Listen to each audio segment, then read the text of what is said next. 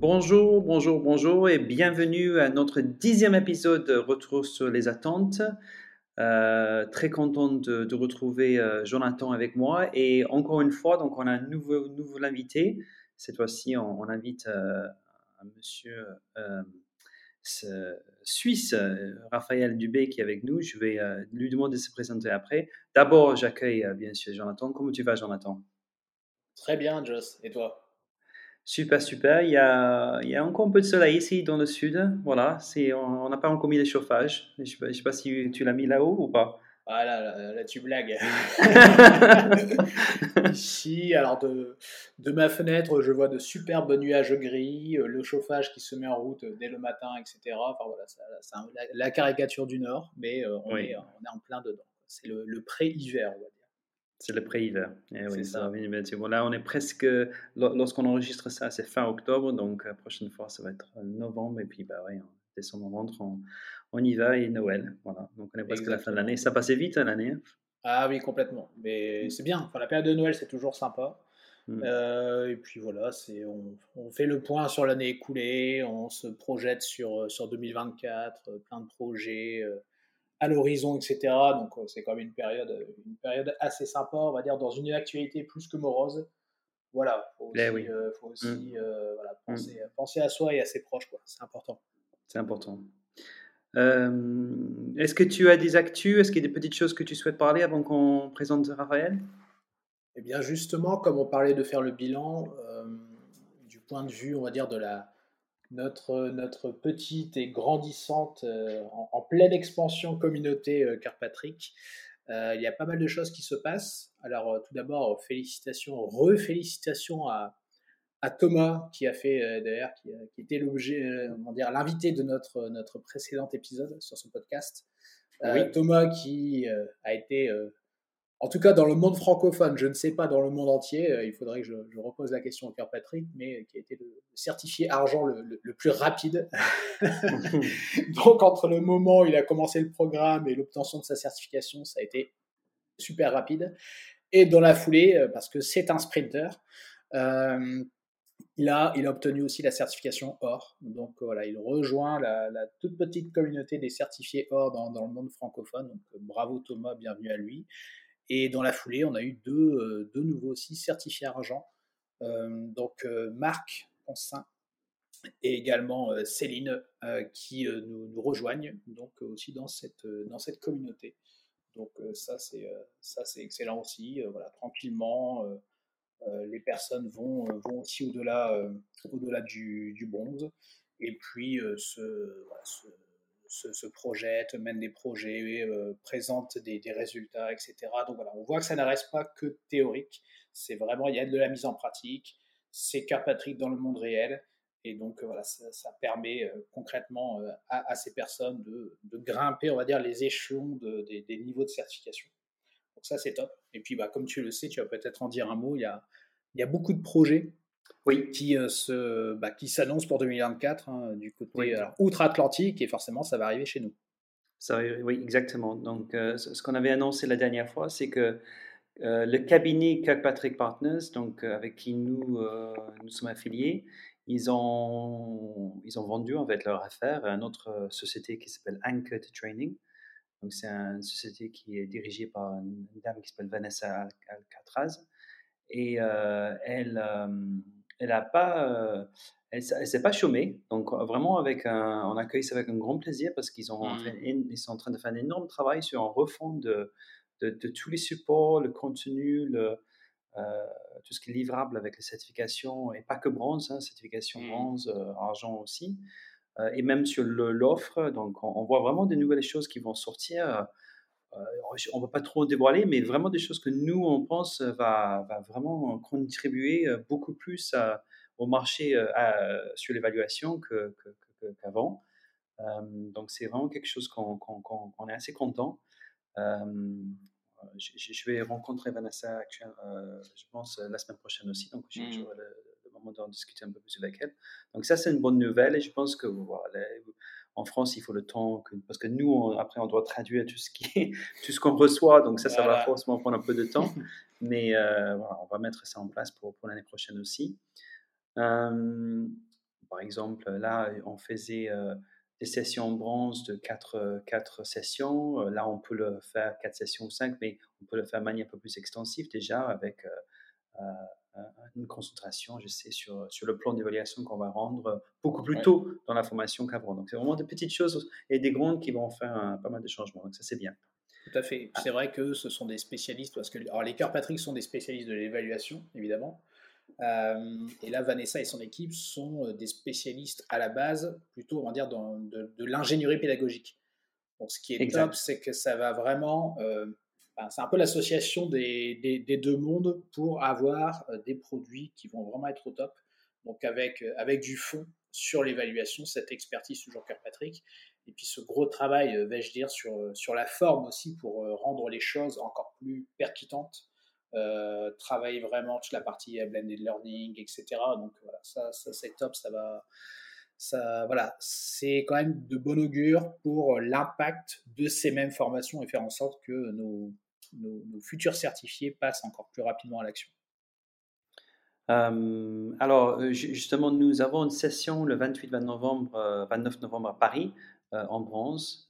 il y a encore temps que vous puissiez vous inscrire, donc je vous encourage de le faire je, vais euh, me rendre très hypocrite. Jonathan, tu vas me pardonner, mais je sais que euh, c'est la fin de l'année, donc il y a des budgets aussi qui clôturent. et donc, si jamais, voilà, il, y a, il reste un peu de budget, je sais aussi qu'il y a beaucoup d'OPCO, encore une fois, je me rends hypocrite, mais il y a beaucoup d'OPCO qui, qui, maintenant, ils ont changé parce qu'en fait, j'ai vu sur le marché que euh, peut-être ils n'ont pas dépensé autant d'argent qu'ils avaient prévu, donc ils mmh changent les critères de prise en charge pour justement augmenter les budgets de formation cette fin d'année. Euh, euh, je sais qu'on est toujours profitez-en. Voilà, profitez-en. On est toujours dans l'optique, euh, si je peux, avec les financements, je le fais. Mais là, vous pouvez. donc n'hésitez pas. complètement. voilà. Et puis, de, en tant que, on, dire, on s'adresse notamment aux responsables formation, hein, ne, ne, soyez pas les cordonniers les plus mal chaussés. Hein. C'est-à-dire que voilà, on, on, on, passe notre temps, alors moi j'en parle aussi en connaissance de cause avec ma casquette responsable de l'académie, on passe notre temps à parler, euh, à convaincre les collaborateurs, les collègues, voilà, de s'engager dans les formations, etc. Bah, la moindre des choses, c'est aussi de donner l'exemple. Euh, voilà, il y a cette citation de, je crois que c'est de Gandhi, hein, j'aime, ça fait toujours bien de, aussi d'introduire le podcast avec une citation qui est euh, L'exemple n'est pas le meilleur moyen de convaincre, c'est le seul. Donc voilà, donc vous aussi, formez-vous, montez en compétences, et puis en plus, pour le coup, cette formation, vos collaborateurs, on va dire, euh, enverront aussi directement les effets, les impacts, euh, les résultats, parce que ça va, ça, va considérablement changer, probablement en tout cas, votre manière euh, d'approcher, la formation. Donc oui, profitez-en. Si c'est la fin de l'année, s'il y a des, y a des budgets, etc., des, queues de budget, ben, autant que ça soit utilisé de manière efficiente. On est, on est d'accord. Et d'ailleurs, j'ai mis un, post LinkedIn sur les, bénéfices, les cinq bénéfices les, plus importants que j'ai vu moi en tant que facilitateur depuis 10 ans euh, de Cœur Patrick. Donc euh, voilà, si jamais vous cherchez une raison aussi de, le faire, allez-y sur le, profil LinkedIn pour, voir ça. Bon, passons aux choses sérieuses. On fait un, petit euh, saut à l'extérieur de la France et on va visiter la Suisse romande. On va, on va donc présenter avec fierté et, et joie Raphaël, Raphaël Dubé. Comment, comment tu vas, Raphaël? Salut Joss, salut Jonathan. Alors je, je, vais, je vais très bien, je te, je te, remercie et ça me fait plaisir de vous recevoir ici en Suisse romande où je vous reçois depuis Fribourg. Donc Fribourg est une ville, euh, je dirais, euh, centrale, euh, pas en Suisse, mais en Suisse romande, à, une trentaine de minutes de, Lausanne, qui est peut-être un peu plus connue que, que Fribourg. Mmh. C'est là qui est mon fromage préféré, le Fribourg. Ah c'est la, la, patrie du gruyère, hein, à savoir. Oh, vous mangez du vrai gruyère, ça vient de, de nouvelle région montagneuse du canton de Fribourg. Et je m'excuse euh, par avance aussi, je vais peut-être utiliser quelques expressions suisses, euh, quelques mots suisses, ça vous fera un peu voyager, mais si vous comprenez pas tout, n'hésitez pas à m'interrompre. Hein. Si, je dis ça joue, ça veut pas dire que je veux jouer, c'est juste euh, que je, veux, je vous demande si tout est OK. ah, d'accord. non, je rigole, j'ai l'habitude aussi, euh, par mes expériences professionnelles, de travailler avec des, des, collègues français, et puis parfois ils me regardent des fois avec des gros yeux, et, et tout n'est pas toujours très clair. On a quand même quelques expressions, quelques mots typiques de nos régions. C'est très bien. Et, euh, Et euh, être en anglais, euh, c'est encore, encore plus difficile pour moi. Donc, euh, peut-être on va mettre cette liste de, vocabulaire à la fin pour ceux qui, ceux qui ont du mal. On, fera, on fera un glossaire, voilà, exactement. On fera un glossaire, exactement. exactement. On fera des correspondances aussi. Je pense que ça parlera à nos, nos, auditeurs belges, hein, parce qu'en en Suisse, on dit bien 70 et 90, et je crois qu'on dit aussi octante, c'est ça? Non, 70, 80, 90. 80, pardon. 80, 80. Ah, 80, tu vois, j'ai été sur octante. Voilà, alors qu'en Belgique, on dit 80, je pense. Donc, voilà. Et après, la complexité de la Suisse, c'est que ça dépend encore des régions. Il y a des régions qui disent 80. Ah, le canton de Neuchâtel disent 80, canton de Fribourg et le canton de Genève, par exemple, ils vont dire 80. Donc, ah, c'est ce qui fait le charme et, du pays euh, qui, est, qui, est, multilingue, mais euh, même dans les régions linguistiques euh, comme le français ou l'allemand, il y a encore des spécificités. D'accord. Donc d'une vallée à une autre, on peut changer de mot, euh, même si l'accent reste euh, similaire ou pas, c'est ça? Ou l'accent, peut-être pour vous, reste similaire, mais pour nous, on, entend des grosses différences entre régions. mais nous, on n'a pas d'accent, il me semble. C'est plutôt le, du côté français qui a un accent. C'est ça. Exactement. Moi, je crois que c'est pas l'objectif d'aujourd'hui de faire un, un, cours sur la Suisse, mais en tous les cas, je vous, je vous remercie de, de, me recevoir pour ce podcast. Ça me fait vraiment un grand plaisir d'être là avec vous euh, pour parler d'évaluation. Non, mais, mais et pas que, parce qu'il y a, y a un parcours euh, très, très, très euh, atypique et intéressant. Euh, justement, est-ce que tu peux te présenter un, dans ton parcours professionnel, formation si tu veux, mais voilà, qu'est-ce qui fait que tu es dans la formation professionnelle? Avec plaisir. Donc, euh, moi, ça fait maintenant, je dirais, une vingtaine d'années que je travaille dans le domaine de la formation, mais j'ai de la chance parce que j'ai abordé le domaine de la formation sous différents aspects. Je n'ai pas envie de dire sur tous les aspects, mais sous beaucoup d'aspects différents. Euh, mais à la base, j'étais pas du tout euh, orienté dans ce domaine-là. J'ai une base technique. Je suis ingénieur en, génie mécanique, où j'ai travaillé quelques années dans le domaine industriel. Et je me suis très rapidement dans mes activités de manager de, production où j'ai senti que la formation était vraiment un enjeu très important pour les collaborateurs, pour moi-même et pour les, entreprises. Et je me suis rapidement perfectionné dans ce domaine où j'ai commencé comme, formateur. J'ai commencé mes premières expériences de, formateur dans le domaine industriel et directement derrière dans le domaine industriel horloger où j'ai travaillé plus de 15 ans dans le domaine horloger dans deux grandes entreprises horlogères suisses. Où j'ai justement abordé la formation sur différentes facettes. Alors, comme formateur, c'était très intéressant déjà de, vivre la, formation de l'intérieur, c'est-à-dire d'animer une formation, d'être en contact avec les, collaborateurs internes, de, participer aussi à la, création des, formations, à la conception des formations. À l'époque, on parlait essentiellement de formation présentielle. Il y avait déjà un petit peu de e-learning asynchrone, mais c'était, je dirais, les prémices et c'était pas euh, encore vraiment quelque chose qui était très, très, très développé.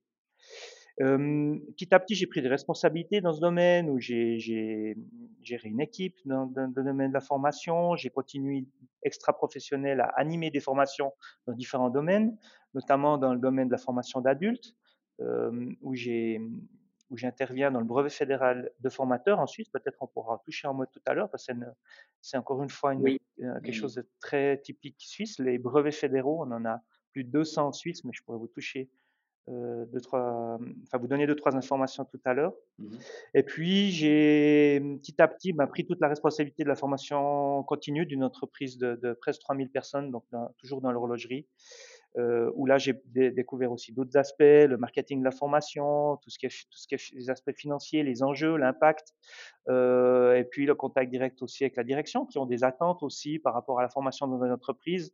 Donc euh, ils m'ont toujours dit, on est prêt à signer l'échec pour euh, guillemets, offrir de l'argent pour la formation, parce qu'on est convaincu, mais on aimerait bien aussi comprendre qu'est-ce que ça nous rapporte. C'est mmh. là aussi tout l'enjeu euh, du management de la formation et, aussi grâce au modèle Kirkpatrick, entre autres, ça m'a permis aussi d'avoir les clés ou une partie des clés pour pouvoir répondre à ce, type de questions. Et aujourd'hui, j'ai changé d'entreprise. Ça fait une année que je travaille dans le domaine de l'énergie. Donc, c'est une entreprise qui s'appelle Groupe E, qui est une entreprise qui est productrice d'énergie, qui distribue également l'énergie et puis qui a différentes activités dans le domaine de la transition énergétique euh, en Suisse romande, principalement sur les cantons de Fribourg et Genève, donc, on a aujourd'hui 2600 collaborateurs dans l'entreprise et je m'occupe de toute la formation continue, donc dans, tous les domaines, que ce soit soft skills ou hard skills, également la formation des apprentis. Donc les apprentis, c'est aussi une spécificité suisse, c'est une formation duale qui se fait en école et en entreprise, et on accueille 270 jeunes dans 17 métiers différents. Très intéressant. Est-ce que euh, le changement de secteur d'activité, est-ce que ça change ton approche par rapport à la formation? Est-ce que tu vois des différences entre l'horlogerie, l'industrie et l'énergie ou pas? Alors, le domaine, euh, le cœur métier, clairement, il est différent. Euh, par contre, le domaine de la formation reste identique et c'est ça qui est très intéressant. c'est ça qui est très intéressant parce qu'au final, ça m'a encore ouvert plus les yeux, c'est que les questions que je me posais une année et demie en arrière avant que je change de travail, les questions que je me pose aujourd'hui, euh, sont exactement les mêmes. Donc les enjeux sont les mêmes. Euh, le, le, les questions qu'on peut se poser sur l'évaluation, sur la gestion de formation, sur comment mesurer l'impact, sur, euh, sur comment développer une formation, sur les besoins, etc. C'est exactement la même chose. Donc en fait, je reproduis ce que j'ai reproduit ces dix dernières années dans un autre contexte, mais dans un autre domaine qui est le domaine de l'énergie. Alors ce qui est extrêmement intéressant, c'est que c'est un domaine qui est nouveau pour moi et j'apprends petit à petit aussi le cœur du métier.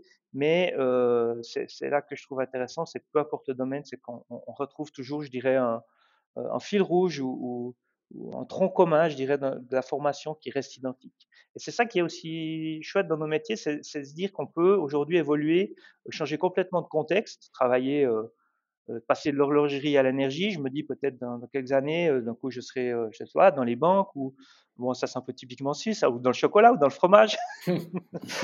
non non mais je, rigole ou dans la santé et on, va retrouver le cœur métier qui, qui reste le même. C'est ça mmh. qui est extrêmement intéressant. Par contre, ça a été difficile pour moi, c'est que j'ai quitté une entreprise où le niveau de maturité en termes de formation et d'évaluation, on avait beaucoup travaillé et formé les, personnes sur le modèle Kirkpatrick, il était assez élevé. Et là, je, je tombe dans une entreprise où ça a été peut-être moins de préoccupation ces dernières années, euh, pour différentes bonnes raisons. Et maintenant, il faut reconstruire ce que j'ai pu construire ces dernières années. Alors, à la fois, c'est intéressant parce que c'est un joli challenge. Parfois, des fois, je me dis, ben, euh, ah, j'ai quitté euh, voilà, un domaine qui est en pleine maturité et là, il faut recommencer. Mais c'est l'occasion de, de repartir sur une nouvelle base et puis de, façonner aussi toute la, la, formation au sein de l'entreprise, euh, on va dire, euh, sur des bases solides. Ça, c'est aussi extrêmement intéressant.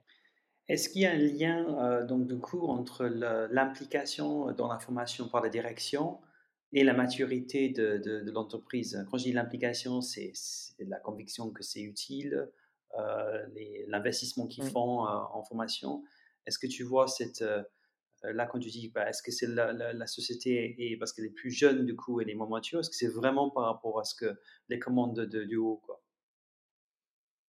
La, formation se développe énormément dans l'entreprise où je suis actuellement, donc c'est l'entreprise groupe E, hein, pas E, mais groupe E, euh, parce qu'il y a des enjeux très forts aujourd'hui, c'est que euh, en, général, quand on se développe dans l'entreprise, vous développez la formation, c'est pas pour le plaisir.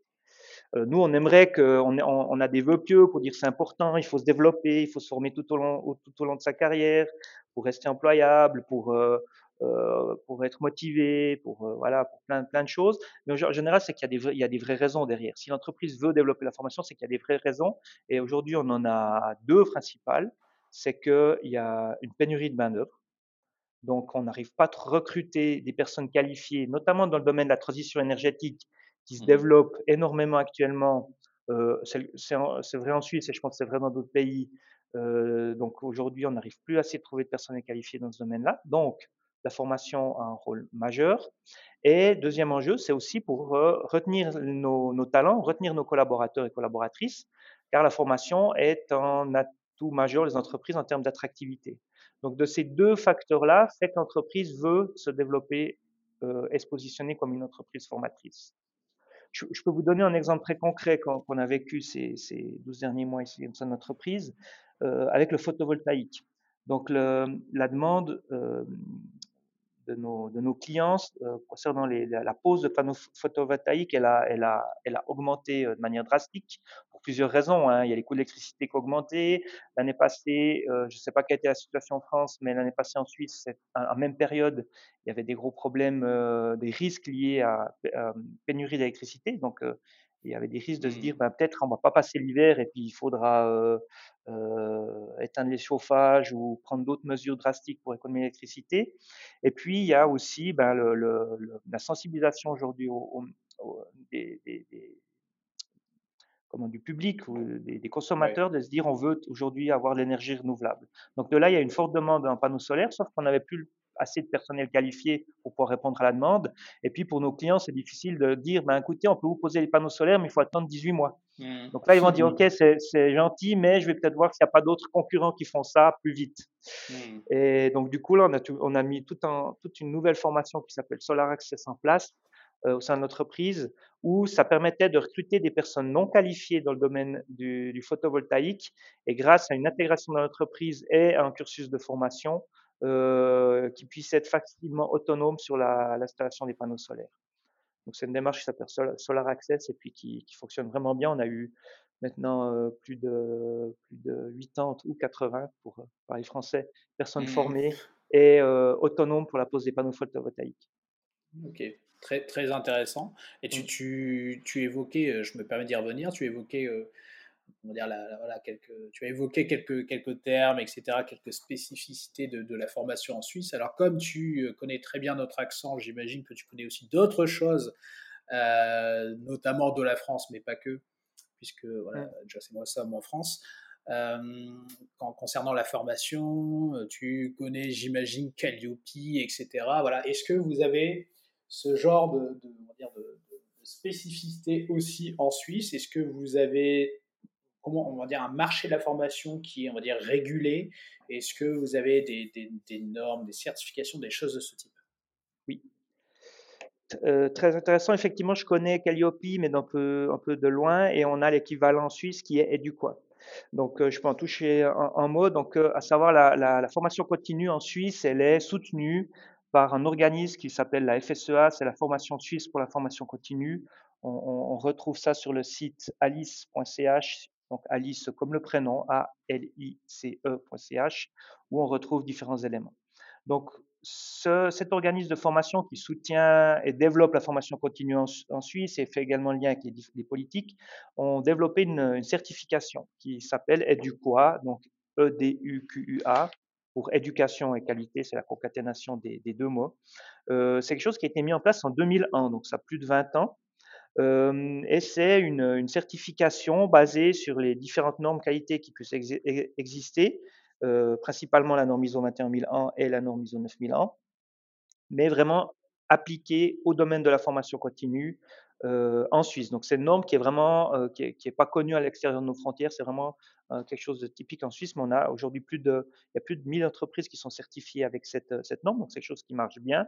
Et ce qui est intéressant, c'est que on, peut se certifier, par exemple, un organisme de formation euh, indépendant peut se certifier du quoi, euh, un, organe de formation dans une entreprise peut se certifier du quoi, euh, une école, une université ou une autre école peut se certifier du quoi. Donc c'est vraiment quelque chose qui est applicable à tous les domaines de la formation.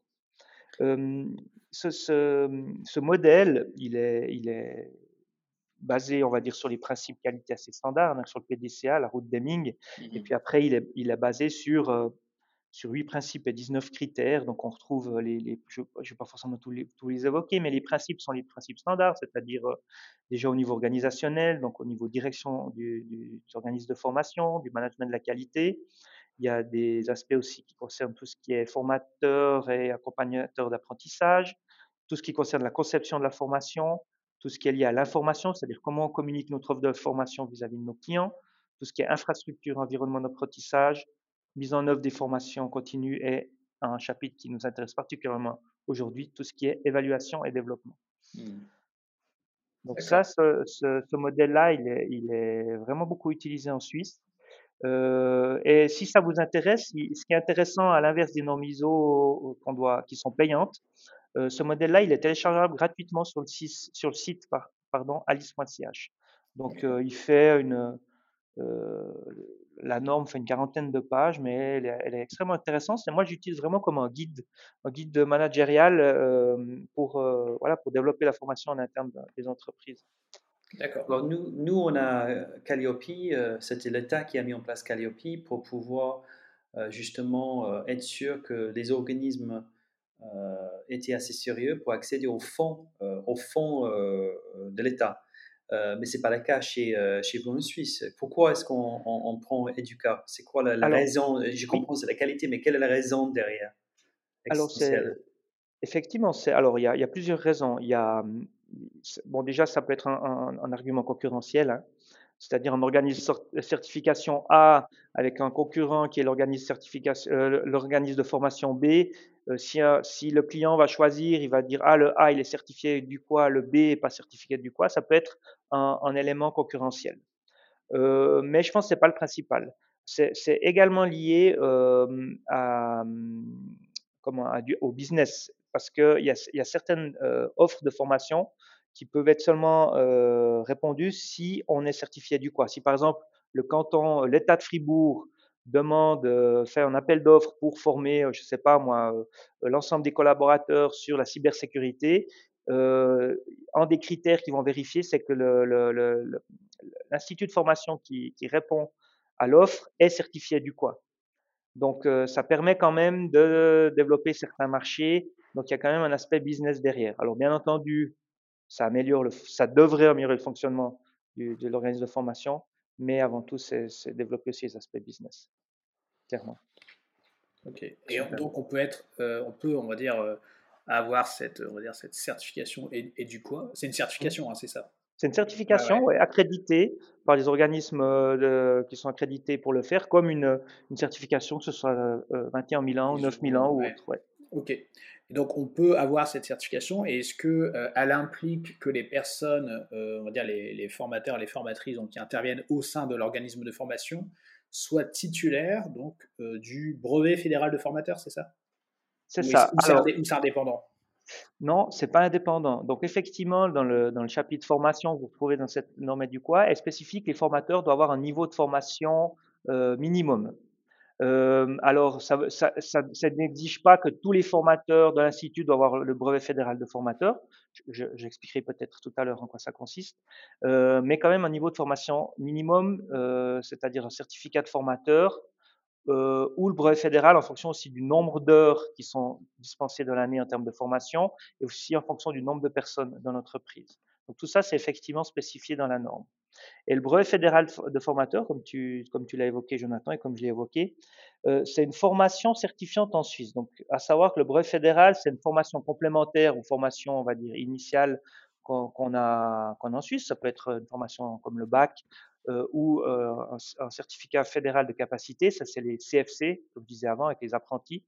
Euh, on a plus de 200 brevets en Suisse, on peut avoir des brevets dans le domaine de la coiffure, des, brevets dans le domaine de la, de, la, santé, des brevets dans le domaine de, l'électricité, à savoir que, par exemple, des brevets les plus connus en Suisse, c'est le policier. Pour être policier en Suisse, c'est un brevet fédéral. Et on a le brevet fédéral de formateur et de formatrice. Donc ce brevet fédéral, c'est une formation à savoir qui est quand même assez conséquente, qui se fait en général sur deux à trois ans. Euh, c'est environ, maintenant il y a une réforme, je ne vais pas vous dire le nombre de jours exact, mais c'est à peu près 50 jours de formation synchrone et environ le, le, le triple de, de, ça en formation asynchrone. C'est-à-dire euh, des, des, travaux de groupe, des lectures, des travaux personnels, euh, des travaux à rendre, des, c'est énorme. c'est énorme, ouais. Donc c'est vraiment 200, 200, 200, jours pour être reconnu formateur professionnel, c'est ça? Ouais. Au ah. total, si on compte toutes les heures synchrones et asynchrones, ouais. 50 et heures synchrones. Et on a trois niveaux à cette formation. Alors il y a le premier niveau, c'est le certificat. Donc ça, c'est il faut déjà avoir des prérequis, c'est-à-dire qu'il faut au minimum avoir 150 heures de pratique déjà, c'est-à-dire euh, de formation. Alors si pour quelqu'un qui forme régulièrement, ça va vite, 150 heures. Maintenant, quelqu'un qui forme de manière très occasionnelle, ça peut prendre du temps. Mmh. Euh, et puis après, c'est, euh, si je dis pas de bêtises, c'est 12 jours euh, synchrone, donc en présentiel et distanciel. Et après, il y a à peu près encore le même, la même, le même chose en, en, travail personnel, peut-être même un peu plus, c'est-à-dire travaux de groupe, lecture et dossier réalisés. Donc ça, c'est le premier niveau, c'est le certificat euh, de formateur. Et après, on arrive au brevet, on a euh, justement plusieurs modules euh, qui, ont été justement remaniés euh, maintenant. Donc, c'est, extrêmement intéressant parce que on, a des modules sur tout ce qui est dynamique de groupe, des modules tout ce qui est ingénierie de formation, des modules d'approfondissement, notamment l'évaluation et un des modules d'approfondissement pour les personnes qui sont actives aussi dans ce domaine, ou tout, ce qui est digital aussi, ça fait l'objet d'un module d'approfondissement. Après, il y a des, modules aussi sur le transfert des, compétences, donc c'est aussi directement lié avec, euh, entre autres le modèle Kirkpatrick. Et après, il y a euh, l'examen, c'est pas un examen écrit dans une salle où on doit répondre à des QCM, c'est plutôt des examens sous forme de, travaux à réaliser ou d'observation aussi sur le terrain où il y a des experts qui viennent vous, observer en situation de, formation. Il y, a, il y, a, chaque module évalué de, façon différente pour à la fin obtenir le brevet fédéral de formateur. D'accord. Et ça, c'est le deuxième niveau. Puis après, on va encore plus loin. On a le, le ah diplôme fédéral de responsable de formation. Donc ça, c'est le plus haut niveau, je dirais, dans, la, dans le domaine de la formation professionnelle, où là, c'est plutôt des personnes qui ont responsabilité en service formation, comme moi aujourd'hui, mmh. euh, où là, c'est encore complété avec, euh, avec six modules de, de, de formation euh, dans différents domaines, que ce soit finance, marketing, ingénierie de formation, etc. Qualité aussi, avec EduQuoi, entre autres. D'accord. J'ai envie, de, envie de faire, euh, je me permets une boutade euh, pour les, notamment les, auditeurs euh, français qui, pestent souvent sur Calliope, etc. Et je ne suis pas le dernier en la matière. estimez-vous heureux? Parce que vous voyez là, pour le coup, ça va jusqu'à aller former, certifier les formateurs, etc. On voit que les, les parcours ne sont pas anodins. Donc ça, c'est pour la boutade. Et en même temps, là, on va dire, c'est le côté positif de la chose, je trouve que ça a le mérite de la cohérence. C'est-à-dire qu'aujourd'hui, euh, à dire nous, avec Calliope, on doit, oui, on doit quand même apporter la preuve que l'on développe régulièrement les compétences des intervenants, etc. Mais ça n'est pas aussi poussé et euh, il n'y a pas, on va dire, ce, ce, passage un peu obligé où on s'assure quand même que les, les, formateurs aient de réelles compétences pédagogiques. Euh, aujourd'hui, je pourrais me limiter à dire, tiens, j'ai fait une formation quasiment en formation de formateur occasionnel de deux jours pour mes formateurs. Euh, voilà, je pense que ça passe facilement au niveau de l'audit. Euh, là, on voit que les exigences sont autres et forcément, j'imagine que ça a un impact sur la qualité des prestations derrière. Avec ce, on va dire, avec ce niveau de compétence, euh, on est quand même sur un tout autre niveau, je pense. Est-ce que, est que je peux jouer l'avocat du diable parce que je suis d'accord avec toi Ouais, vas-y. Je, je, je me demande deux choses. Premièrement, je pose la question, en fait, il faut que je pose deux questions à Raphaël. Première question, Raphaël, par rapport à ça, c'est que est-ce que donc, du coup, si on fait tous ces brevets, ces diplômes, ces, ces 200 jours, etc., est-ce qu'on on doit considérer quand même que c'est mon métier c'est une vocation d'être formateur en entreprise? C'est pas juste, comme disait Jonathan, un truc de deux jours en passe-temps où euh, je peux gagner euh, ma vie en train d'être formateur, mais je peux faire autre chose à, à côté. Oui, ça, c'est ta première question. Tu as dit que tu avais deux questions. Tu me la poses après, c'est ça? Euh, Deuxième question, c'est que donc justement, si je suis formateur en Suisse romande, euh, et là on va rentrer dans le nerf de la guerre, euh, si je suis formateur en interne en entreprise, si je suis formateur à l'externe, quelle est la fourchette, si tu peux en parler, financière que je peux facturer ou avoir par mois? Je ne sais pas, tu vois, si je travaille à plein de temps en tant que formateur, on ne va pas former tous les jours, parce qu'on ne peut pas être formateur et former tous les jours, c'est impossible. Mais tu vois, en général, euh, si la formation, je suis formateur, c'est ma vocation, est-ce que je gagne bien ma vie? Oui. Ok, alors je, euh, merci pour tes deux questions qui sont intéressantes. Donc la première, effectivement, quelqu'un qui fait un brevet fédéral de formateur complet, c'est quelqu'un qui est plutôt formateur de métier, c'est-à-dire c'est quelqu'un qui fait ça euh, à 100%, que ce soit soit dans le développement des formations, dans l'animation des formations ou les deux. C'est rarement ça, des gens qui font ça de manière occasionnelle. D'ailleurs, il faut justifier pour avoir le brevet minimum 50 pratiques dans le métier, etc., etc. Donc, c'est mmh. pas quelqu'un qui va faire ça juste parce qu'il donne euh, deux, deux, fois deux heures par année des formations sur, euh, euh, voilà, sur un domaine X ou Y. Euh, il y a des formateurs occasionnels qui font plutôt le, le niveau 1 qui est le certificat, c'est-à-dire c'est une douzaine de jours euh, synchrone et plus de travail personnel. Et là, c'est plutôt adapté pour les formateurs occasionnels, quelqu'un qui va faire voilà cinq ou six jours de formation par année, mais il faut toutefois justifier 150 heures de pratique.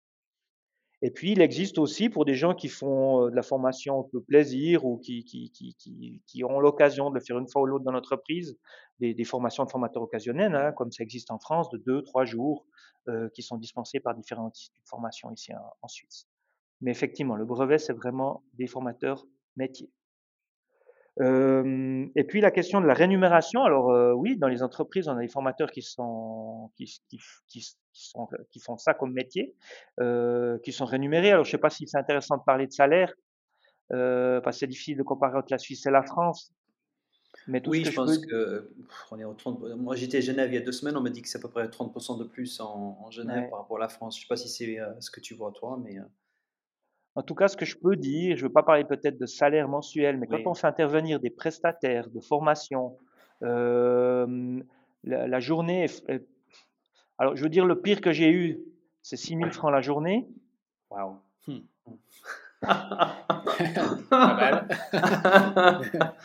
ça peut peut-être vous donner envie. Ça me donne aussi envie, je vous rassure. Hein. Euh, euh, mais ça, je raccroche, j'arrive. ça, ça peut être des formations vraiment très pointues pour, pour des, directeurs, top management, etc. Mais ça, c'est le plus haut que j'ai vu. Sinon, ça peut varier entre euh, des prestations entre 1000 et 2000 francs la journée, je dirais. Oui.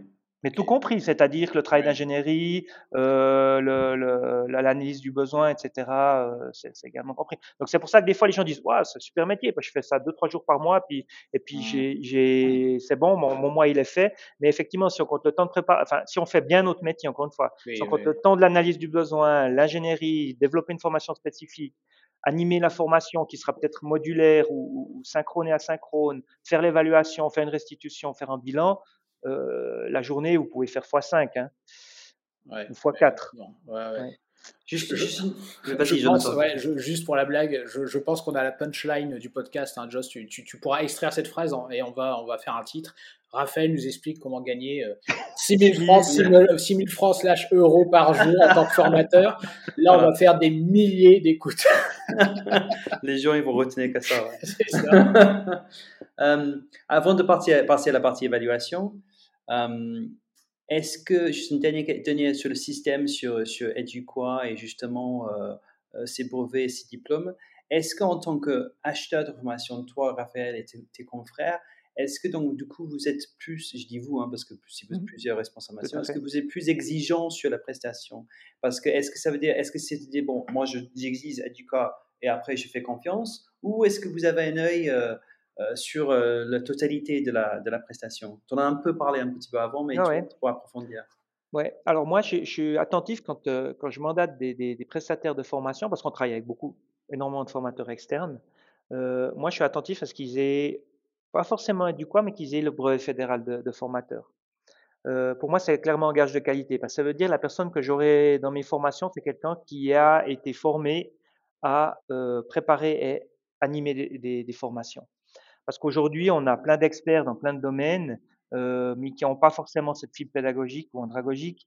Et, et ben, ben, comme on a tous connu et on connaîtra encore, ben voilà, c'est des personnes qui vont déballer leur leur euh, savoir qui est très conséquent, hein, ça je ne remets pas en question, mais qui n'ont pas une approche pédagogique de, de, la formation. Donc pour moi, ça c'est vraiment un gage qualité. Si je dois choisir aujourd'hui en Suisse entre deux prestataires, alors là je parle pour la Suisse, si c'est des, des, prestataires français, je ne pourrais pas avoir ce point de comparaison, bien entendu, mais, mais je vais plutôt euh, m'orienter vers quelqu'un qui a euh, le brevet fédéral de formateur. Ça c'est sûr. Mmh, pour moi, c'est clairement un gage de qualité.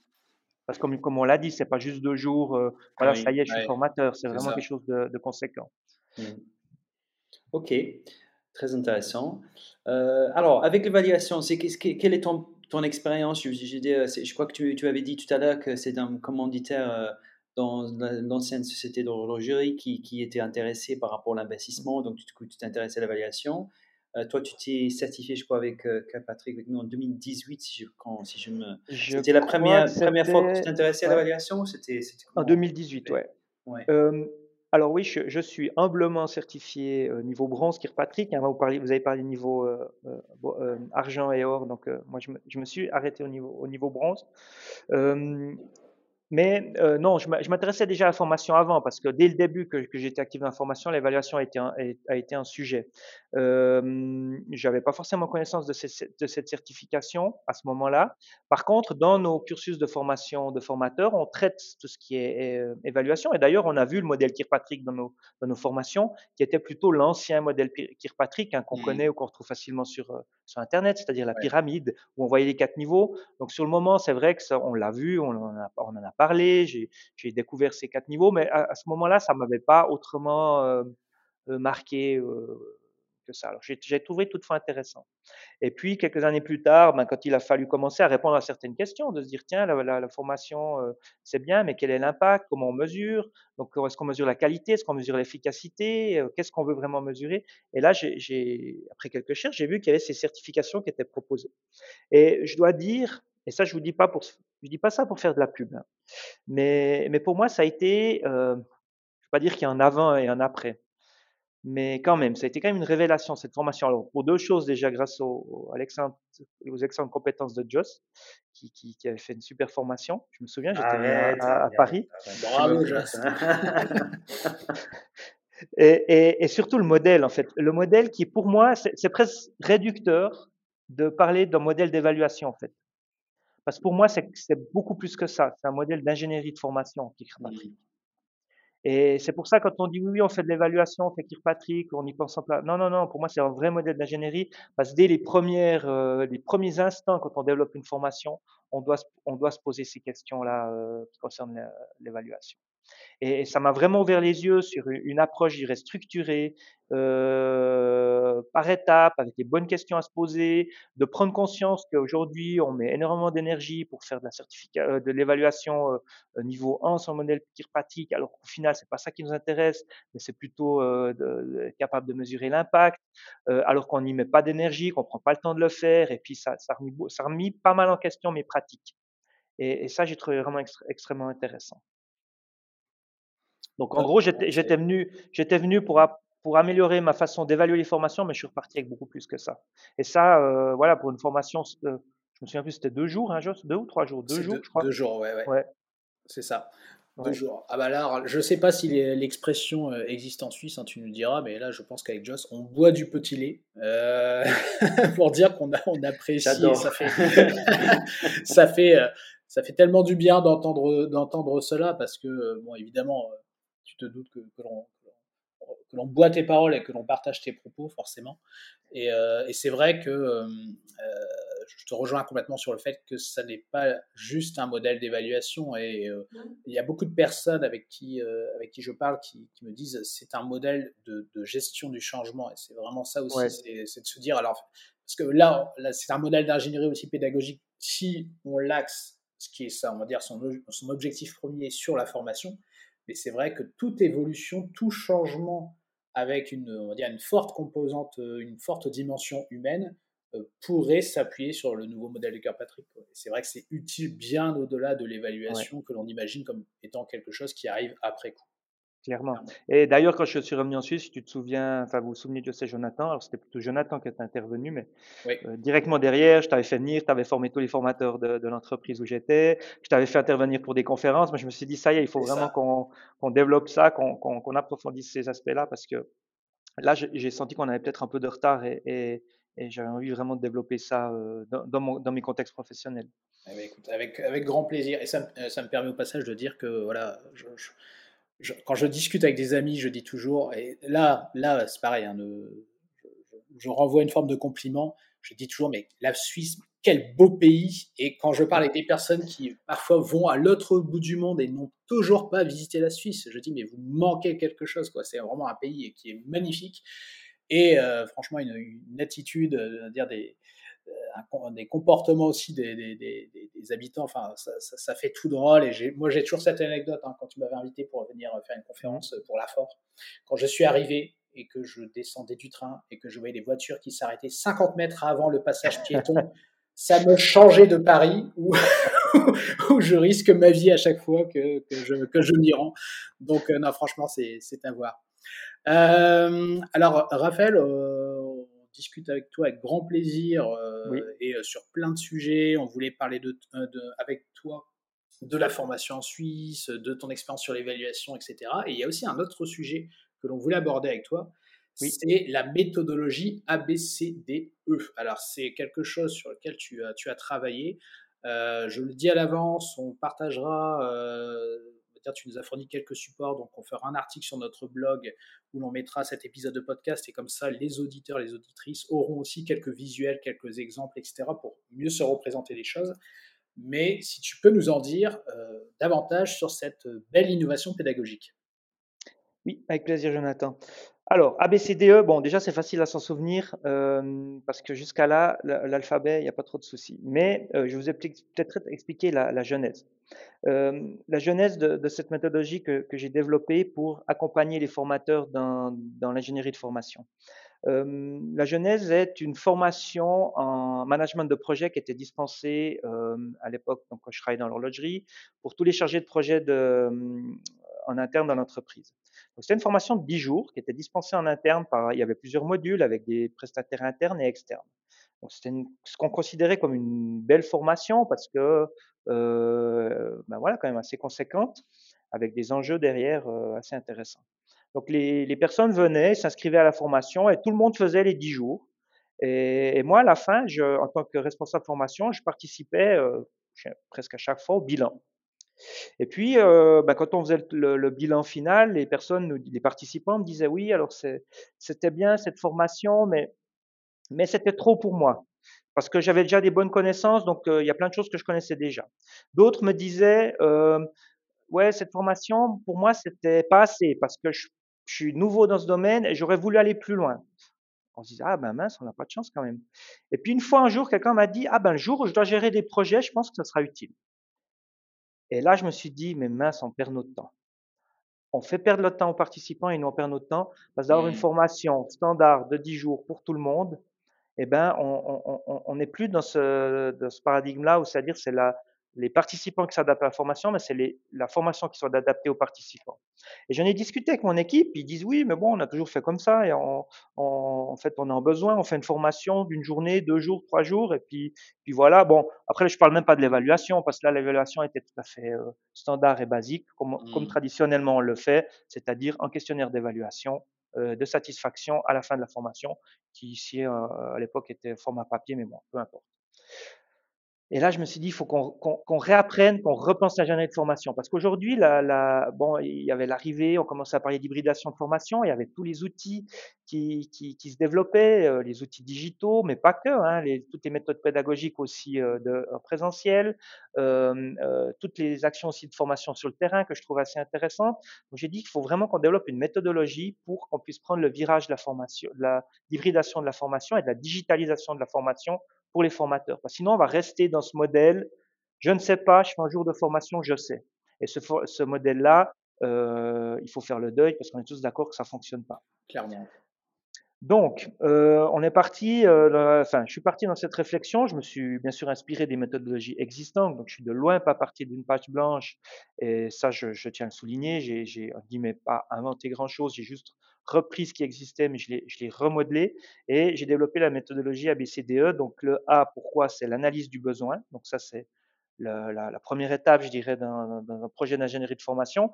Comme pour, euh, comme pour un voyage, j'aime bien faire l'analogie. Hein, si on veut partir en voyage, vous allez rentrer dans une agence de voyage, même si ça se fait de moins en moins. Euh, et puis, euh, la personne qui est en face de vous, elle va vous poser plein de questions. Elle va vous demander quel est votre budget, où vous voulez voyager, combien de temps, combien de personnes, quel est le type de voyage que vous voulez faire, actif, plage, montagne, etc., etc. Donc ça, c'est ce qu'on trouve dans cette première étape, qui est la même étape qu'on retrouve aussi dans la méthodologie ADI que je me suis grandement inspiré. C'est vraiment, j'irais, recenser tous les besoins du commanditaire ou du client de la formation ou des clients de la formation.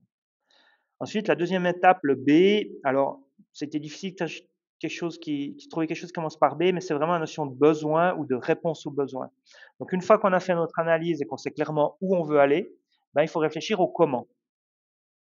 Et ça, c'est comme si je reviens dans mon analogie de l'agence de voyage, c'est qu'une fois qu'on a que, la personne euh, qui travaille dans l'agence de voyage a clairement compris ce qu'on veut, eh ben elle va nous faire des propositions. On va dire, OK, par rapport à ce que vous m'avez dit, je vous propose deux semaines de vacances en Égypte, au bord de la plage, ou deux semaines actives en montagne euh, pour faire de la randonnée, etc., etc.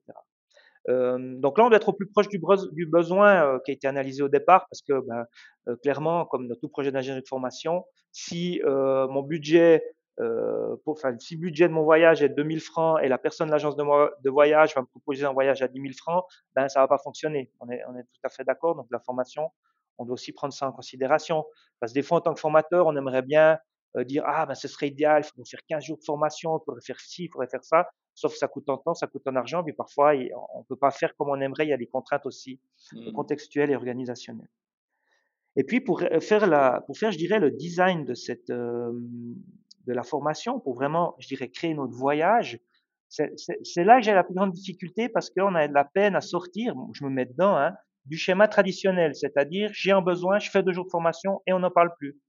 Donc, comment j'hybride ma formation? Là, on a développé un, outil qui s'appelle Training Design Box et j'en toucherai aussi peut-être un mot tout à l'heure après la présentation de la méthodologie.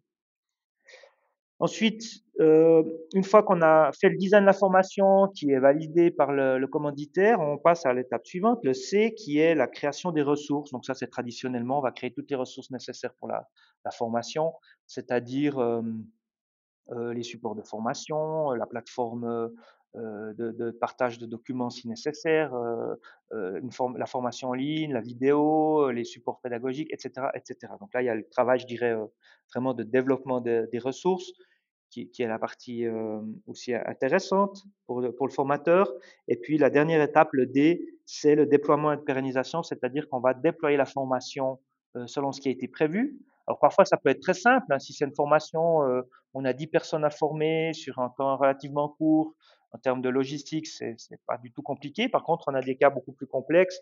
Euh, bah, comme vous le savez, ça dépend des contextes, mais d'un coup, c'est 800 personnes à former, euh, réparties sur 10 sites de production différentes, euh, avec des contraintes parce qu'ils travaillent en équipe, etc., etc., avec multilingue, multilingue, pardon. Donc voilà. Donc le déploiement peut être plus ou moins complexe selon le, le cas.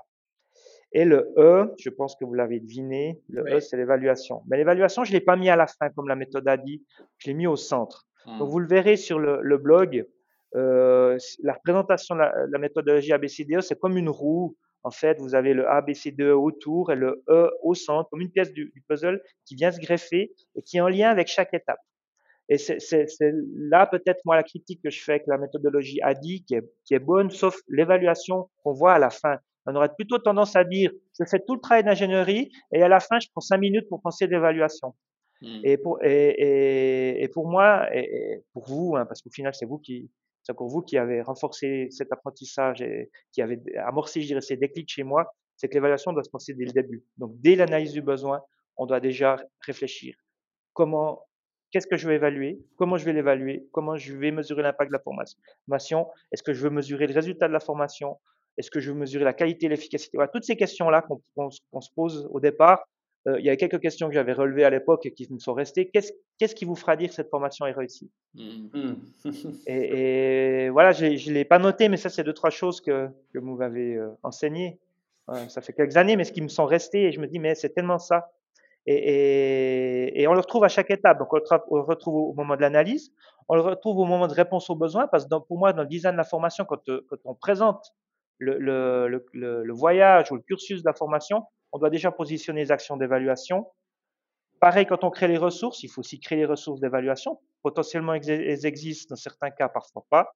Et quand on déploie la formation, on doit également déployer tout ce qui est lié à l'évaluation.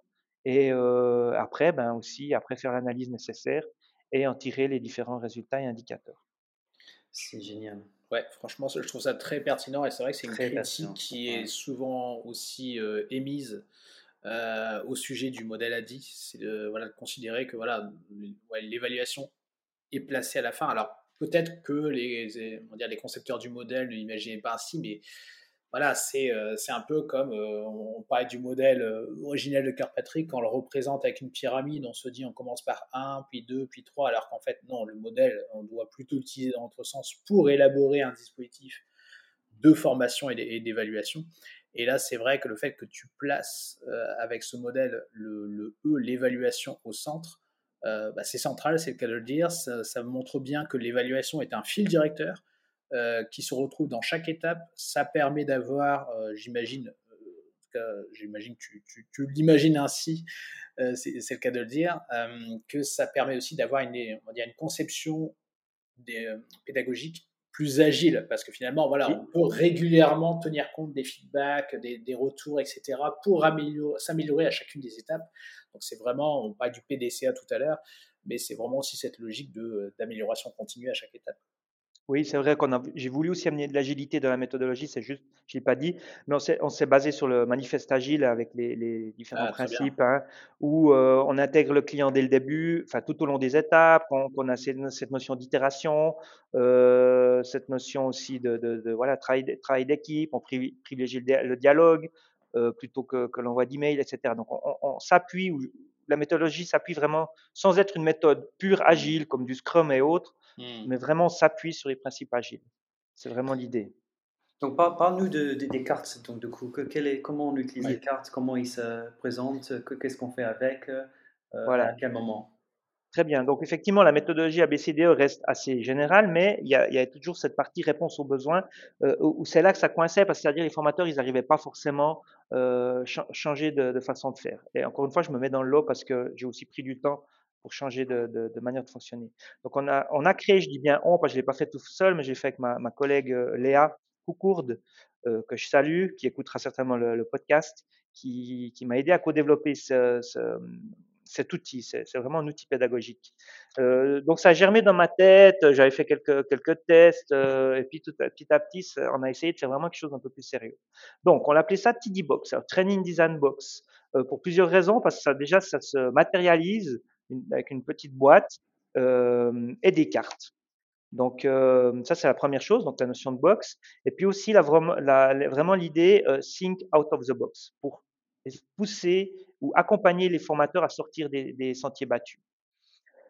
Donc, que contient cette, euh, Box? Donc, on a, comme j'ai dit, des cartes euh, avec des, déjà, on a trois familles d'approches qu'on a appelées approches pédagogiques. Donc, on a la famille distancielle, présentielle et expérientielle qui sont matérialisées avec trois couleurs. Hein. Distanciel, on a matérialisé avec des cartes couleur euh, euh rose, le présentiel verte et puis expérientiel rouge-orange. Donc, L'approche distancielle, ben, je crois que c'est assez clair, hein, c'est tout ce qui est formation à distance, ce soit synchrone ou asynchrone. J'aime bien aussi euh, préciser, c'est pas parce que c'est à distance que c'est asynchrone. Euh, ben, en, non, en podcast, c'est plutôt asynchrone, mais une classe virtuelle, ce sera plutôt synchrone. Et par contre, c'est une approche distancielle. Euh, et je relève aussi que distanciel n'est pas égal à que digital. Euh, lire un article ou lire chapitre d'un livre, c'est aussi une approche distancielle. Euh, mais il n'y a rien de digital là derrière. Tout à fait. Mmh. Donc ça, c'est la première chose. C'est la première famille.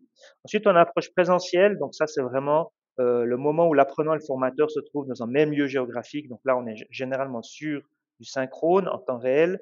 Et puis la, dernière approche pédagogique, c'est l'approche expérientielle. Euh, ben ça, c'est vraiment la, la, formation qui a lieu dans l'environnement professionnel de la personne. Euh, ensuite, chaque approche pédagogique est, est, décomposée en plusieurs cartes. Donc, on a 46 cartes euh, qu'on a appelées cartes format, euh, une quinzaine euh, par catégorie. Hein, donc, on a 15, 15 formats euh, distanciels, 15 formats présentiels et 14 euh, expérientiels. Je peux vous en citer quelques-uns. Là, je, je, les ai sous les yeux. par exemple, présent, distanciel, ben, on a les classiques, hein, classe virtuelle, e-learning, mobile learning, mais après des choses différentes, hein, par exemple le, podcast, adaptative learning, le, la rédaction de tests, les réflexions, mmh. les témoignages, etc. Euh, présentiel, qu'est-ce qu'on retrouve? On retrouve aussi les classiques. Qu'est-ce qu'on fait dans une journée de formation? Ben, Il y a des discussions, des études de cas, euh, des exercices en groupe, des exercices individuels, des jeux de rôle, la, la recherche, la réflexion, la simulation, etc.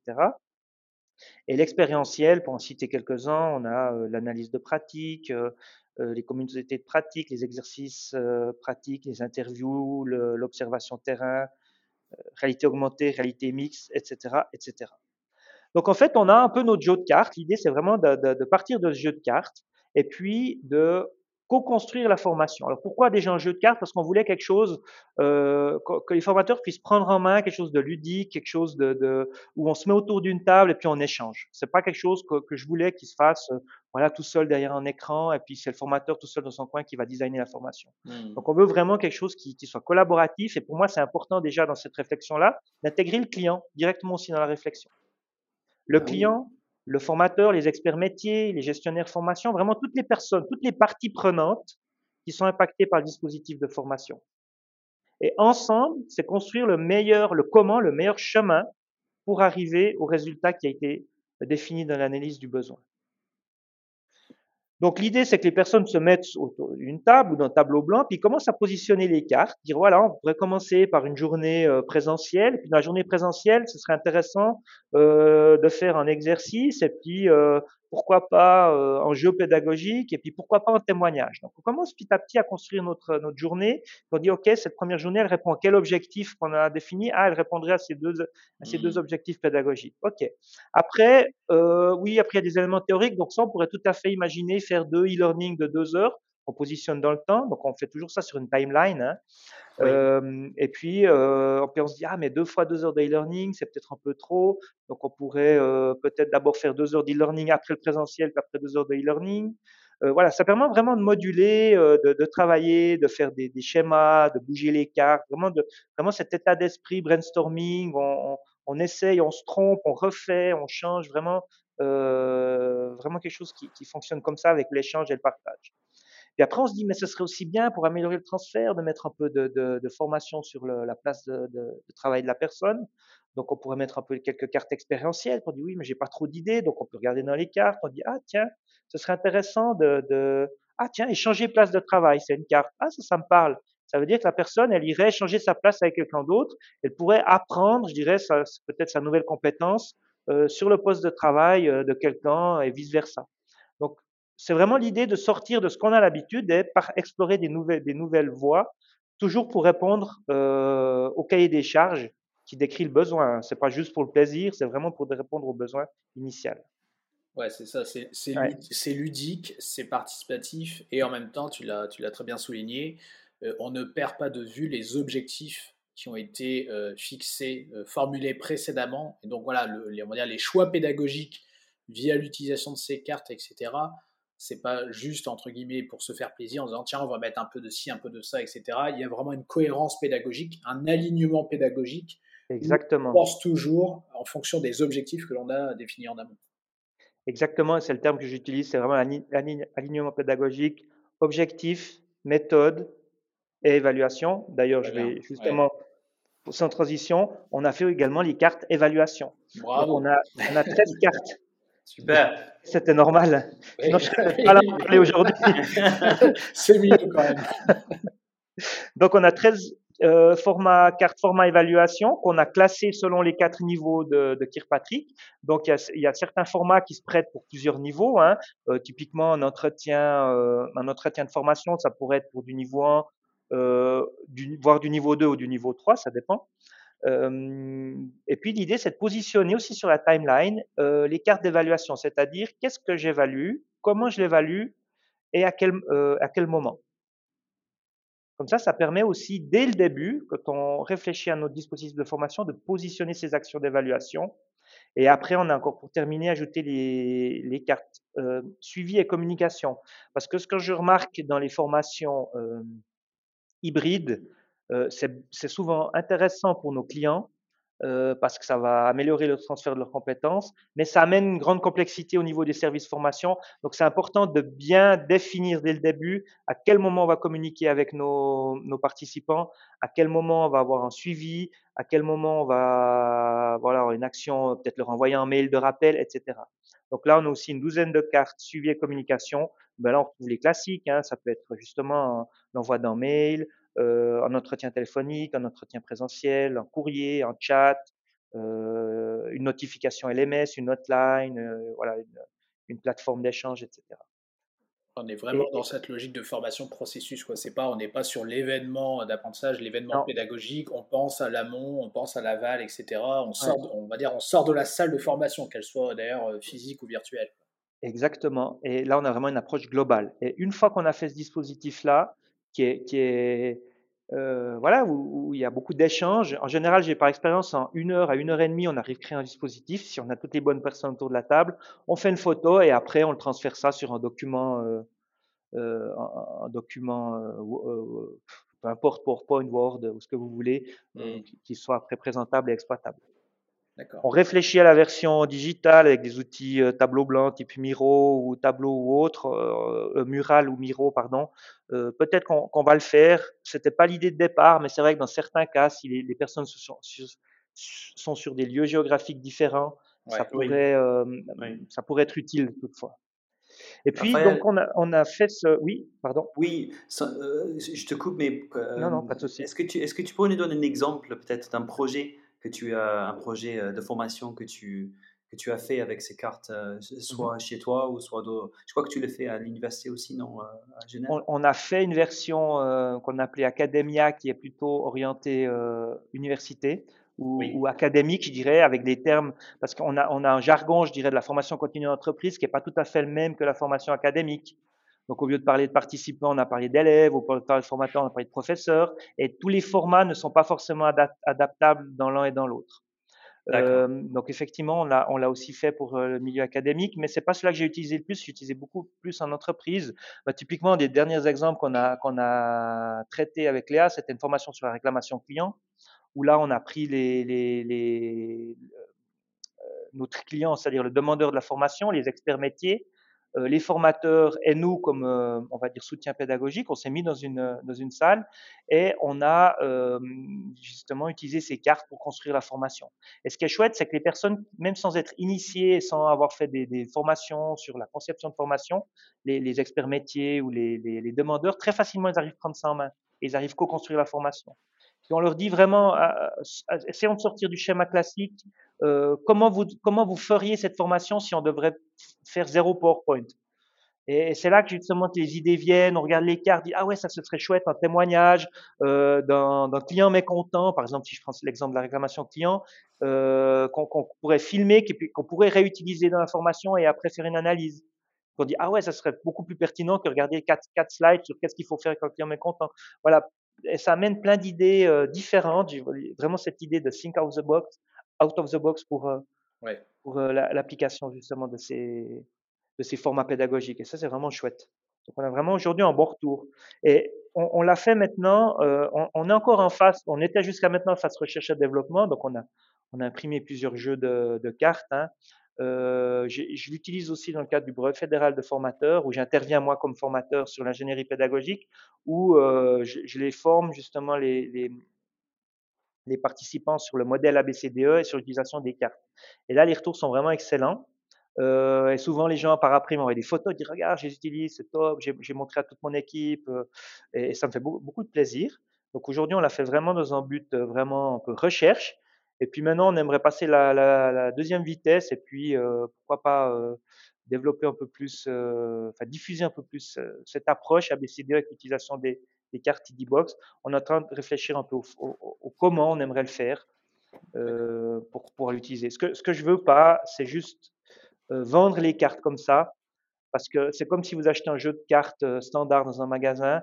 Tant qu'on vous explique pas les règles du, ah du poker ou du, du, comment vous appelez en France, on appelle le yas en Suisse, mais c'est le, la belote en France, euh, ben, elles vous serviront à rien les cartes. Donc, je suis plutôt à, dire, je vous apprends, enfin, ce serait plutôt apprendre à utiliser les cartes. Et, une fois que vous avez appris à utiliser, ben là, vous avez accès au jeu pour l'utiliser. Ouais, ouais c'est logique. C'est cohérent. Donc là, euh, je ne sais pas si tu, tu, peux, tu peux déjà en parler. Est-ce que tu as des idées justement pour, le, pour déployer cela plus, plus largement? Alors, quelques idées, oui. Hein. Enfin, j'aime bien, elle rigole toujours Léa quand je parle de ça, mais c'est un peu l'idée du, du, comme la Zumba, en fait. La Zumba, il y, a, il y, a, un modèle qui est protégé et après, il faut être euh, instructeur Zumba pour ah pouvoir donner des, des, cours de Zumba et puis, vendre des t-shirts Zumba et puis, des, des, des, et puis avoir la bonne musique pour pouvoir faire les cours. Euh, mais c'est un peu le même modèle de, de Kirkpatrick aussi, qui est un modèle protégé. Tout à fait, ouais. Mais, mais peut-être, pourquoi pas, d'avoir un réseau de, de, de, formateurs indépendants qui sera accrédité, qui puisse former sur cette méthodologie. Euh, voilà, ça c'est ça c'est les quelques idées que j'ai aujourd'hui, mais aujourd'hui il y a, y, a, y a, rien de concret. On est très ouvert avec euh, avec ma collègue. Et, et euh, par contre, si les auditeurs auraient des idées ou des propositions de développement, euh, nous, on est volontiers à l'écoute. Donc, euh, n'hésitez pas à nous contacter via le blog, j'imagine. et très volontiers, on, est à l'écoute des différentes idées et propositions. Ouais, complètement. Bah, le, mot, le mot est passé, et donc c'est vrai qu'on mettra mmh. les, en plus, alors on va dire dans, dans, la description du, du, podcast, on mettra le lien donc, vers l'article de blog où on pourra présenter voilà, quelques, quelques, quelques extraits euh, du, du, support sur la méthodologie ABCDE, ABCDE quelques, quelques exemples de cartes, etc. Puis on pourra effectivement mettre, bah, par exemple, le lien vers, vers ton profil ou vos profils LinkedIn respectifs hein, avec, avec ta collègue. Mais voilà, que, que, les auditeurs auditrices n'hésitent pas voilà, pour, en, pour en savoir plus, si, si vous avez des idées, etc. Voilà, on peut être aussi collaboratif comme les, les ce jeu de cartes. Donc très mmh. intéressant que toi, que as toi-même utilisé, Jonathan. Ça, oui, toi, tu as une copie. Alors, quand, comment, tu, comment tu les trouves, Jonathan comment tu les ah, moi, je trouve ça, je trouve ça super parce que euh, donc j'ai eu l'occasion de, de, l'utiliser, de, les présenter à des, à des collègues donc chez AG6 euh, qui euh,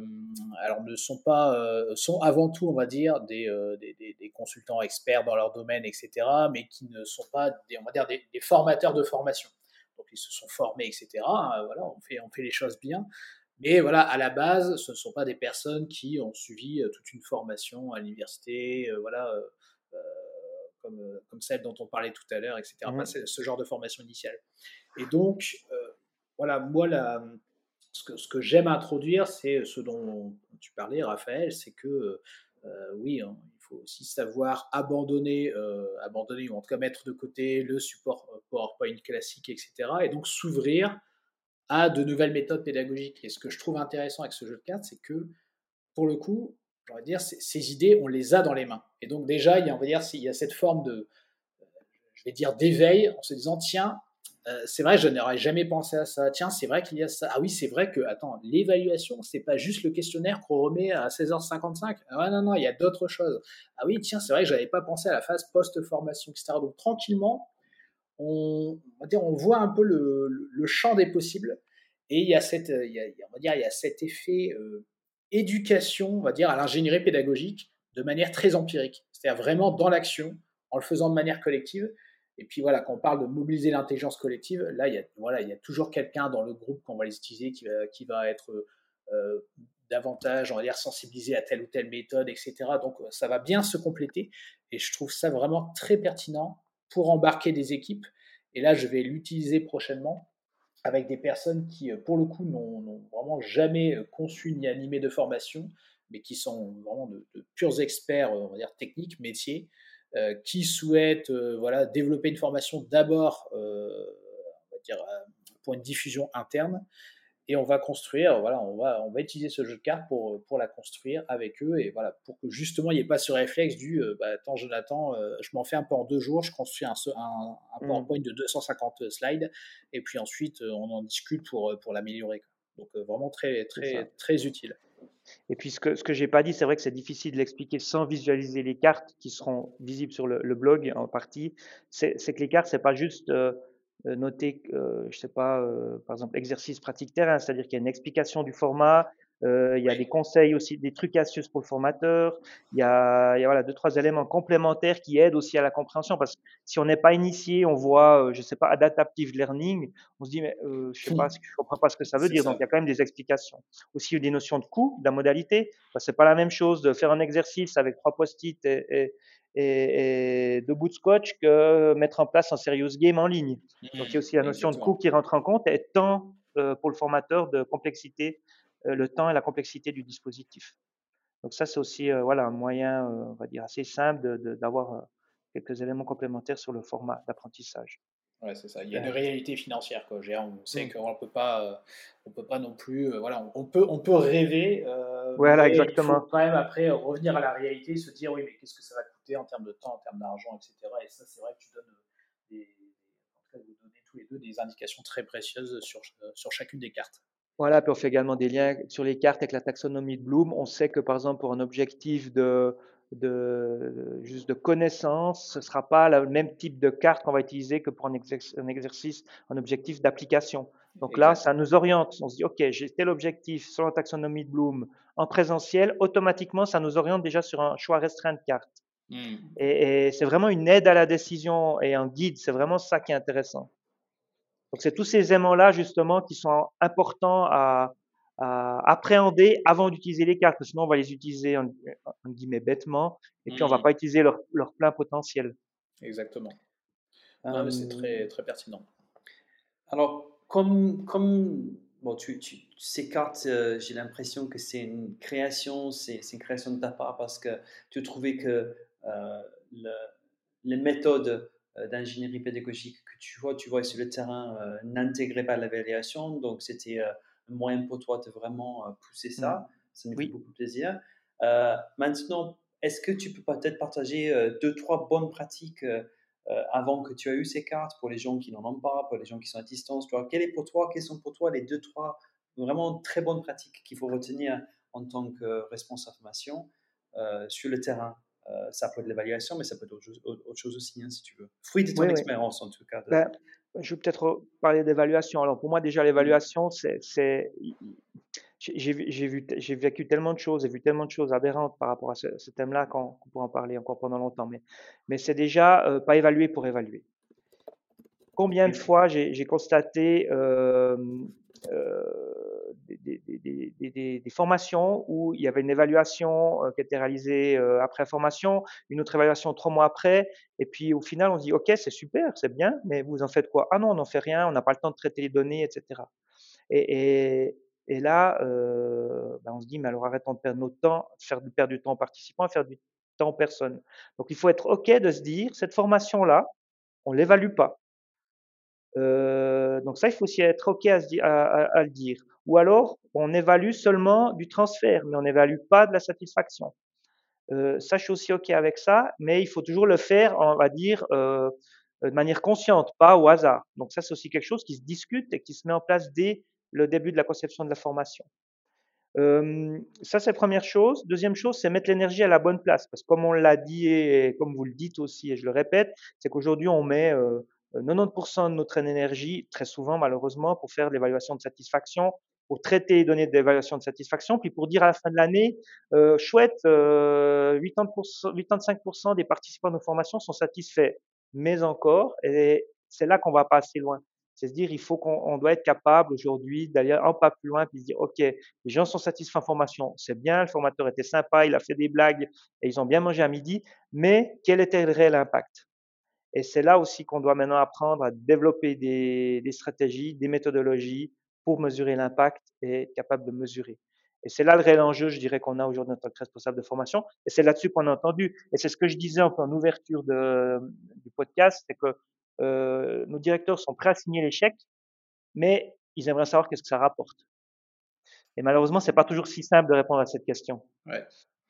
C'est euh, logique. Enfin, en tout cas, c'est une demande, c'est une attente logique de, de leur part. Euh, et mmh. puis, effectivement, comme tu le dis, ouais, ça, ça n'est jamais simple. C'est pour ça que l'on y mmh. travaille, c'est pour ça qu'on en discute tous les trois, c'est pour ça qu'on évangélise, comme on dit aussi. Et, je pense que le modèle, le modèle qui, qui pratique amène des clés euh, pour répondre à, ce type de questions. Oui, tout à fait. Joss, que... Oui, oui euh, ben, on va conclure, mais euh, j'avais oublié de poser des questions sur les cartes. On revient sur les cartes rapidement. Est-ce qu'on est qu'on peut les acheter directement ou il, faut les, il faut avoir la formation avec? Mmh. Ouais, j'ai déjà un peu répondu. Pour le moment, je ne vais pas les vendre comme ça, parce que comme j'ai dit, j'ai peur que ce mmh. soit contre-productif. euh, S'il y a des personnes qui, qui, qui, veulent en savoir plus, ben, comme on a dit, ou qui ont des idées de développement pour dire comment on pourrait euh, diffuser ces cartes, volontiers, je, je suis à l'écoute, euh, ou, ou, pour faire de la formation, je, je, le fais aussi très volontiers. Euh, mais voilà, pour le moment, on, est, on, a, on, était, on a fini l'étape, je dirais, R&D, et maintenant, on va rentrer à l'étape suivante de se dire diffusion de, de cet outil. D'accord. Ok. Très bien. Bon, mais c'était, c'était très, très intéressant. Merci beaucoup, Raphaël. Euh, j'ai appris plein de choses là, sur, le, sur, sur, la Suisse et sur, euh, sur, sur, ta façon de faire, sur l'importance, justement. Euh. En fait, c'est vrai que. C'est vrai que parfois, on se, c'est pas qu'on se sent seul, mais, mais, mais comme disait Jonathan tout à l'heure, ça fait, ça fait du bien de justement voir que nous, ce qu'on essaie d'éduquer et d'évangéliser, les gens le font sur le terrain, ils voient les effets, ils voient les bénéfices. Ça fait comme un, un boucle vertueux en fait aussi. Hein. Mm. On voit que les gens qui pratiquent l'évaluation sur le terrain, euh, qui le prennent au sérieux, euh, moi, ce que moi, ce que j'adore euh, voir, c'est ce sentiment, cette émotion de valorisation. C'est-à-dire que je me sens valorisé par rapport à ce que je mets en pratique, par rapport à ce que j'ai fait dans la formation. Et les commanditaires me valorisent, je me sens valorisé, les apprenants sont, sont, voient le bénéfice. Donc, ça fait vraiment un, c'est un autre type d'impact. Je ne sais pas si tu, as eu cette sensation, Raphaël, aussi, euh, quand tu, utilises l'évaluation de bonne manière, est-ce que toi, tu vois la valorisation pour, tout le monde? Ah, clairement, hein, euh, clairement, et ça, permet de, mesurer la, vraie valeur ajoutée. Et c'est là la clé, en fait, de, de, tout ce qu'on fait en termes de formation. Parce que, voilà, juste former pour former, pour que les gens passent un bon moment, un bon moment alors c'est déjà bien, mais réellement, c'est quelle est la valeur ajoutée? Et c'est très gratifiant de pouvoir le mesurer, oui. Super. Jonathan, pour nous, pour, nous et pour, tout le monde. Hein. Pour nous en tant que dispositif formation, mais pour nos clients, pour les commanditaires, euh, pour toutes les parties prenantes. Super, merci. Jonathan, dernier mot pour toi? Écoute, euh, pour aller dans le sens de Raphaël, hein, c'est vrai que euh, on, a, on, a, déjà eu hein, plusieurs, plusieurs certifiés qui, qui disaient, on va dire, qui vantaient les mérites de la certification, ce que ça avait changé pour eux, etc. C'est c'est réellement, on peut dire que l'on n'est pas objectif pour dire ça parce qu'on est clairement partie prenante, mais c'est réellement, je vais utiliser un, un, langage très, euh, très startup nation, n'est-ce pas euh, Game changer. C'est vraiment, voilà, mm. ça, ça, ça, peut vraiment changer les règles du jeu lorsqu'on est euh, professionnel de la formation. Et encore récemment, on avait un, un client, un client canadien qui nous tenait des propos assez similaires en disant, waouh, enfin, en termes de l'impact sur la posture du professionnel de la formation, où au début les commanditaires nous disent, mais pourquoi vous demandez, pourquoi vous nous demandez des indicateurs? Dire, Vous êtes à la formation, quoi. Donc, allez, euh, allez organiser des stages et puis laissez-nous un peu tranquille. Puis, lorsqu'ils voient toute la démarche d'évaluation des résultats, l'impact, etc., euh, la fois suivante, ça n'est pas pourquoi vous nous demandez des, indicateurs. C'est voilà, de quoi avez-vous besoin? Maintenant, on travaille main dans la main. Ok, on a compris qu'on parlait le même langage. Donc, c'est réellement game, game changer. Donc, euh, franchement. J'adore entendre ce, genre de propos, effectivement. Ça, ça change complètement la posture des services formation et c'est là qu'on a même une vraie valeur ajoutée. Ouais. Pas juste euh, euh, un service administratif, non. C'est un, vrai service qui a un impact sur les activités de l'entreprise. Ah, super. Bon, clairement. Merci beaucoup, Raphaël. Hein. C'était vraiment très, très intéressant. On va mettre euh, des liens vers, les, vers les informations sur les cartes pour tous ceux qui sont intéressés à, à contacter Raphaël pour, pour les adopter, pour, pour faire pousser la réflexion. Euh, cette méthode ABCDE qui est super facile à retenir, mais je te remercie Raphaël, c'est très, très facile à en parler. et, euh, et, du coup, qui intègre l'évaluation tout au long avec le grand E au milieu, nous, on trouve ça génial. Et, euh, et on est là avec toi pour, pour faire pousser cette, cette, méthode avec les cartes aussi loin que possible. merci beaucoup et encore merci de m'avoir invité à votre podcast que j'ai aussi beaucoup de plaisir à écouter.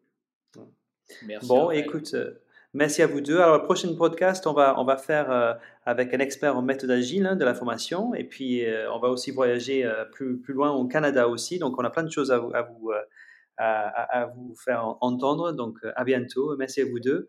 Et, en méthodes agiles et lean management. Je me permets de préciser parce que je sais qu'il y tient. ah, il va tout nous expliquer. Il va tout nous expliquer. Exactement. Merci beaucoup. Deux très beaux sujets. tout à fait. Merci beaucoup. Merci avec plaisir et à très bientôt. À bientôt. Au revoir.